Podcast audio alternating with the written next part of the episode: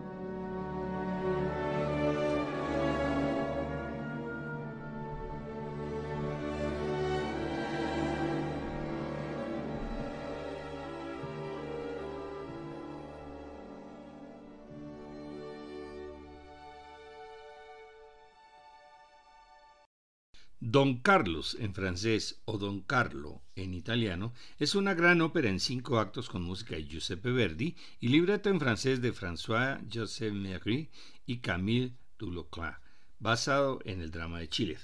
Su primera presentación fue en el Teatro Imperial de la Ópera de París en 1867. Los hechos históricos rodean y dirigen gran parte del drama. Para Verdi, esta ópera representaba la lucha de la libertad contra la opresión política y religiosa en los personajes de Felipe II y el Gran Inquisidor. La historia se basa en los conflictos en la vida del príncipe Carlos después de que su prometida Isabel de Valois se casara con su padre, el rey Felipe II, en vez de casarse con él, para cumplir con uno de los acuerdos adoptados en el Tratado de Paz que puso fin a la guerra entre las casas de Habsburgo y Valois. Aparecen la contrarreforma, la Inquisición y la rebelión de los calvinistas en Flandes, Brabante y Holanda. Se hicieron cortes y ediciones a esta ópera y se tradujo al italiano. Incluyendo el ballet, es la obra más larga de Verdi, alrededor de cuatro horas de música. En el primer acto, don Carlos Tenor se enamora en una cacería de Isabel de Valois, soprano, y se van a casar. Se anuncia que Felipe II, bajo, ha decidido casarse con Elizabeth en lugar de su hijo. Segundo acto, don Rodrigo, marqués de Poza, barítono amigo de don Carlos, trata de confortar al príncipe y lo anima a defender a los flamencos que están bajo la opresión española. Don Carlos visita a la reina Elizabeth mientras el rey intenta ganar a Poza para su causa. El rey ofende con sus celos a Elizabeth. Acto tercero. Don Carlos asiste a una cita nocturna creyendo ver a la reina, pero se trata de la princesa Éboli, meso soprano, quien sabe ahora que don Carlos ama a la reina. Durante un acto de fe, espada en mano, don Carlos exige al rey Felipe II libertad para Flandes. Don Rodrigo lo desarma ante su estupor. Sigue el auto de fe y una voz celestial conforta a las víctimas de la Inquisición. Cuarto acto. El rey reflexiona sobre su vida sin amor. El gran inquisidor Bajo le exige la vida del marqués de Poza y Felipe II cede. Elizabeth denuncia al rey que le han robado su joyero, pero él lo tiene y se lo muestra. La reina ofendida se desmaya. La princesa de Éboli confiesa a la reina haberle dicho al rey que don Carlos la ama y ella la expulsa de la corte.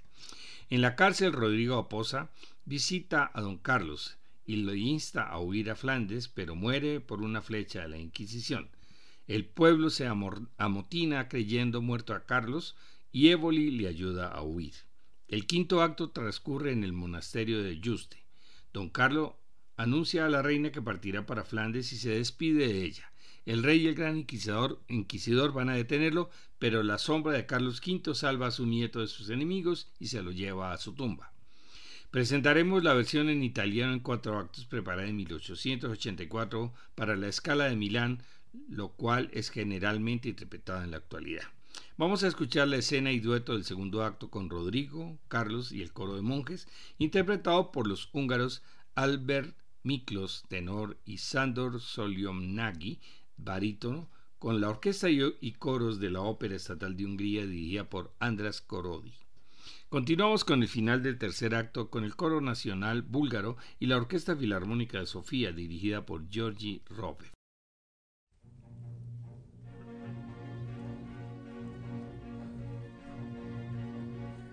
adesso infante o mio Rodrigo altezza sei tu che attringo al cielo o mia pence signor ciel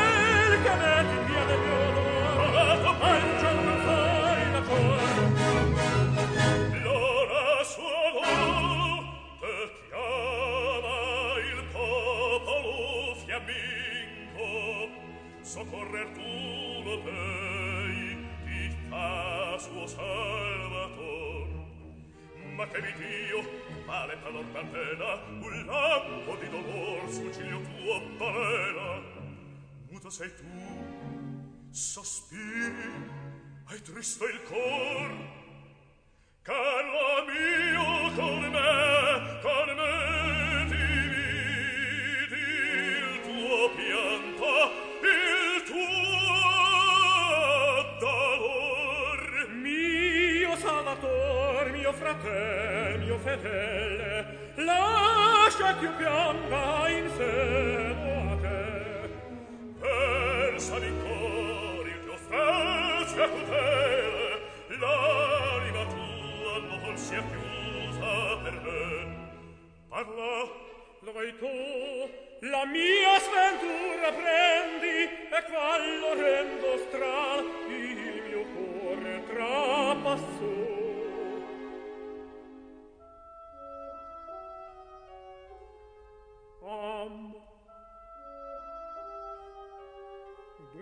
colpevo amor. Elisabetta tua vol giusto ciel. Qual pallor lo sguardo chini al suol. Tristo me tu stesso tu stesso. Mio Rodrigo da lontani da me Rodrigo quartano te posso giurar. Tu soffri tu soffri già per me l'universo dispar. Mio Rodrigo questo arcano dal re non fu sorpreso ancora. No ottien dunque da lui di partir per la fianta tacia il tuo cuore tegno di te o oh, apprendi omai in mezzo a cento pressa di venir un re. ti seguirò fratello.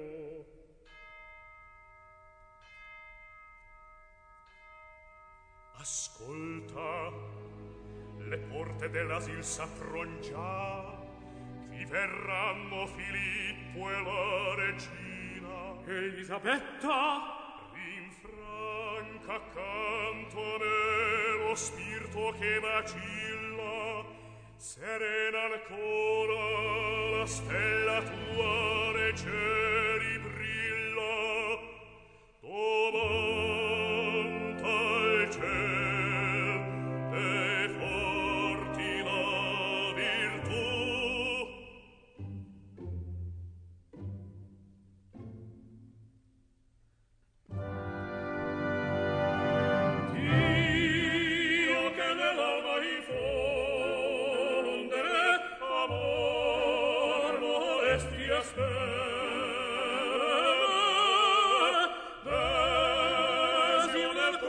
scendere tu veni libertà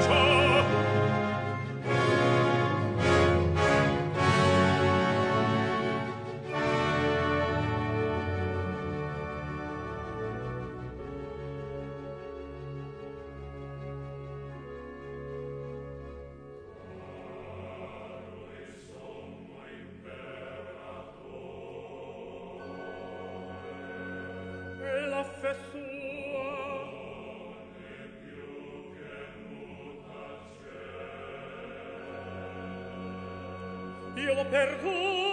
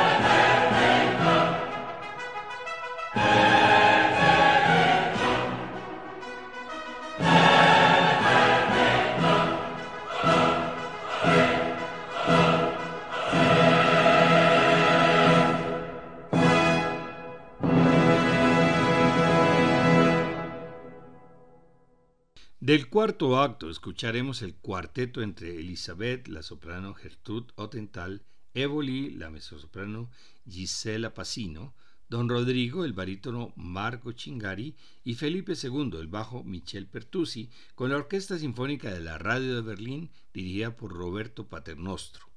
Para terminar con esta ópera, el área del cuarto acto de la princesa Evoli, interpretada por la mezzosoprano húngara Margit Erse, acompañada por la Orquesta de la Ópera Estatal de Hungría dirigida por Andras Korodi.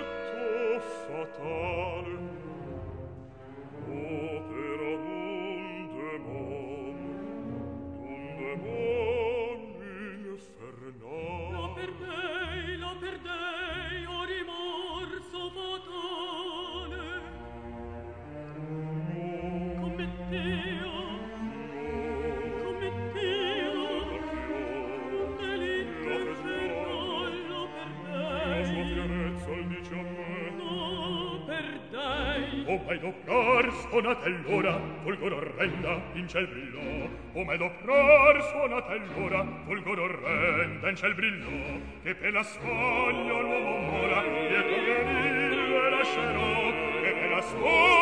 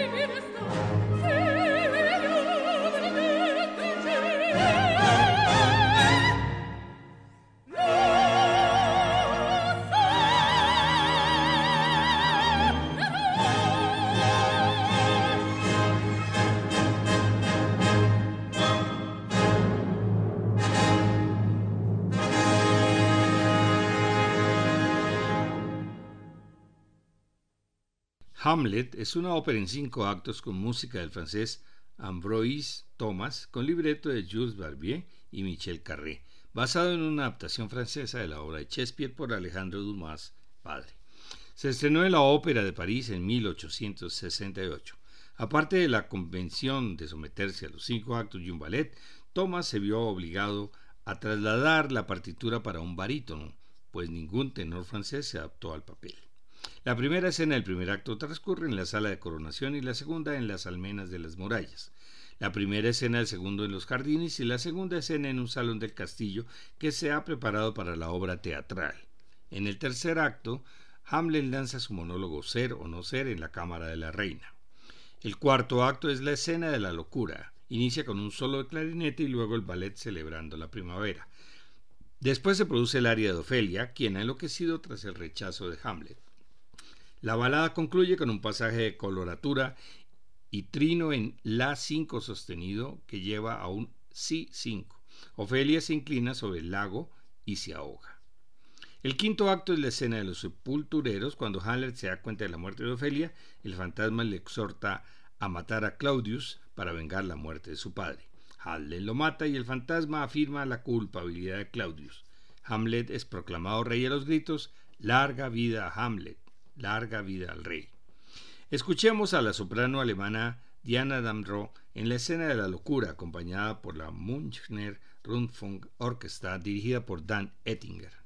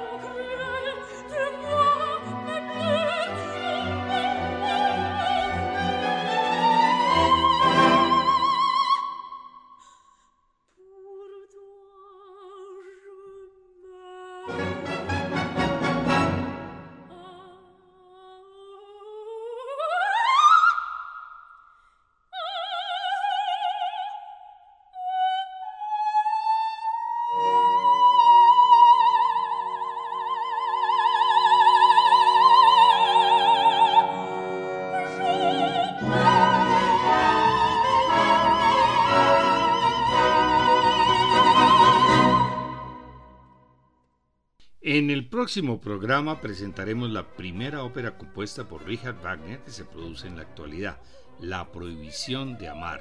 Les esperamos. Estos programas se encuentran en la página descubriendolamusica.co para que los puedan escuchar cuando quieran.